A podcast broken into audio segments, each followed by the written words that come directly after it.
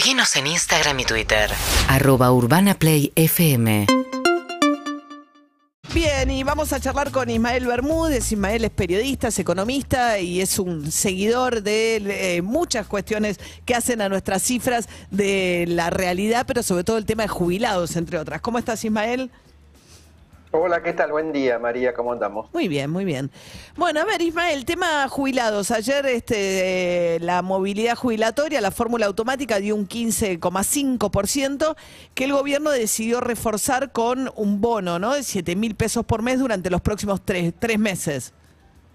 Sí, efectivamente es así. La fórmula de movilidad nuevamente resultó insuficiente frente a la inflación y, y entonces aparecía que los jubilados iban a tener una pérdida muy, pero muy impresionante, realmente muy, pero muy fuerte, teniendo en cuenta el dato que inclusive se va a conocer en el día de hoy de inflación, que podría estar entre el 7,5 y el 8%, y entonces tomó la decisión de otorgar un bono eh, de hasta 7 mil pesos para los que ganan hasta dos saberes mínimos.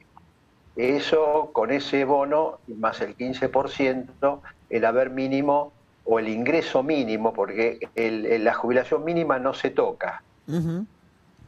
Lo que hay es un refuerzo de 7 mil pesos, pero en el ingreso de bolsillo de los jubilados, como mínimo va a ingresar en septiembre, octubre y noviembre, va a ser de 50 mil pesos, 50 mil 353 pesos. Con lo cual digamos, tienen un alivio muy, pero muy importante, pero muy pasajero, ojo, muy pasajero. ¿Por qué motivo?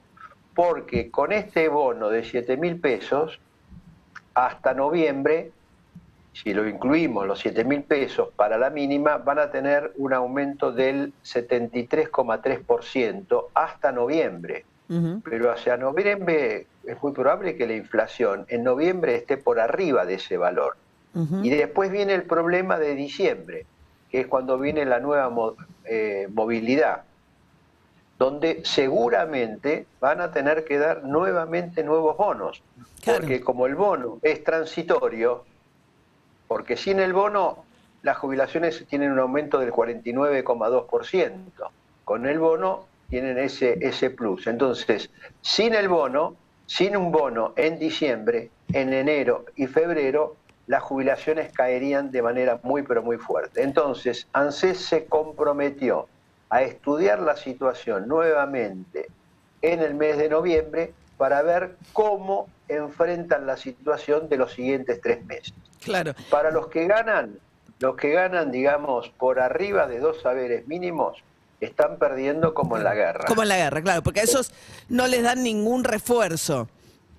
No, nunca tuvieron ningún bono durante toda la gestión de Alberto Fernández y entonces vienen en caída, este, sumado a la caída que tuvieron todos los jubilados durante el gobierno de Mauricio Macri. Claro, claro. Porque todos los jubilados durante el gobierno de Mauricio Macri tuvieron una caída del 19,5%.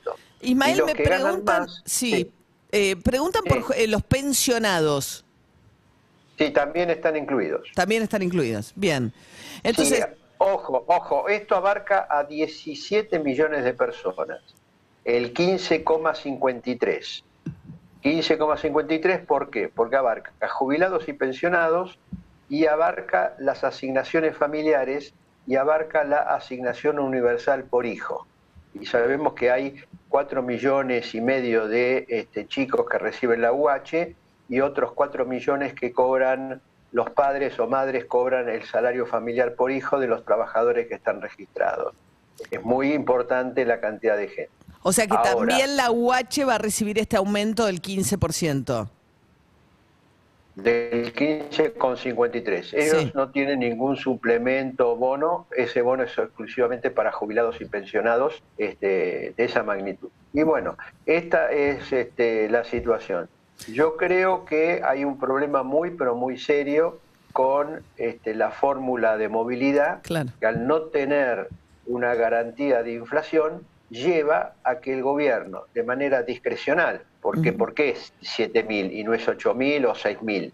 Bueno, de manera discrecional tiene que dar este tipo de bonos ha sido una constante durante el gobierno de Alberto Fernández para compensar las pérdidas frente a una Claro. inflación ascendente y bueno, y así estamos con este problema. Claro. Ojo también con el tema eh, judicial. A ver, estamos hablando, motivo? perdón, con Ismael Bermúdez, que es periodista especializado en temas económicos, a partir del anuncio que hizo ayer vía Twitter, ¿no? Sergio Massa, respecto de la suba, junto con Fernanda Raberta, la titular del ANSES, de la suba de jubilados y pensionados a partir de este mes, ¿no? Que, que, como decías, ¿no? Ahí, ahí te, te, te No, dejo. a partir de septiembre. A partir, de, septiembre. No, y, y como Sí. decías, ¿no? Para el jubilado que hoy gana 37 mil, el salto a 50 mil en septiembre va a ser una recomposición bastante significativa, pues saltas de 37 mil a 50 mil. Pero como decís vos, es un alivio muy pasajero, porque eh, dado el ritmo que viene teniendo la inflación, tenés que esperar otros tres meses para que te ajusten, con lo cual dentro de tres meses volvés a estar por debajo de la inflación. Más si te descuentan el Sí, bono salvo- fijo. Claro, no, el bono este es por tres meses, Claro. es transitorio, por lo tanto en diciembre van a tener que dar seguramente por esta inflación tan ascendente otro bono. Hay un tema también que hay que tomar con mucho cuidado y que lógicamente ya hay pleito y, juicios por este problema, que tiene que ver con el hecho de que los que ganan más han iniciado juicios. Claro. ¿Por qué motivo? Porque, bueno, dicen, por se rompe la proporcionalidad de haberes que corresponde al sistema previsional y como ellos tienen una pérdida frente a la inflación, perdieron con Macri y perdieron con los aumentos por decreto de eh, Alberto Fernández en el 2020. Perdieron el 2021 porque tuvieron aumentos este, sin bono. Ujú. Pierden en el 2022 porque están recibiendo un 49% hasta septiembre, cuando hacia septiembre seguramente la inflación va a estar en el orden del 80%. Claro. Y bueno, Estos son los que ganan, juicios. estos son los que están en la parte de arriba de la pirámide, no los de la mínima, sino los que ganan más dos saberes mínimos, por lo Sí. menos.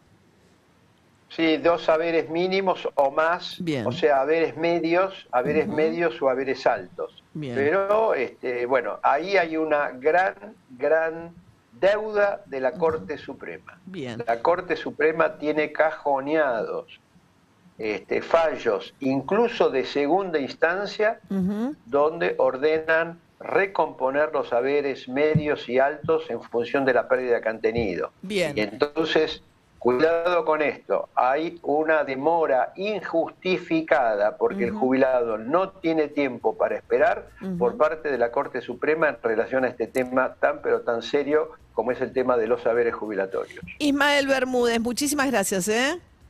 No, al contrario. buen día Clarísimo para como siempre. Un beso. Hasta luego. Un, un abrazo y a esperar el dato de inflación de hoy que Sí. va a haber que se las trae, ¿eh? Claro. Se las trae. 4 de la tarde el INDEC, ¿eh? Vamos a conocer el número de inflación de julio. Gracias, Ismael. Te mando un beso. UrbanaPlayFM.com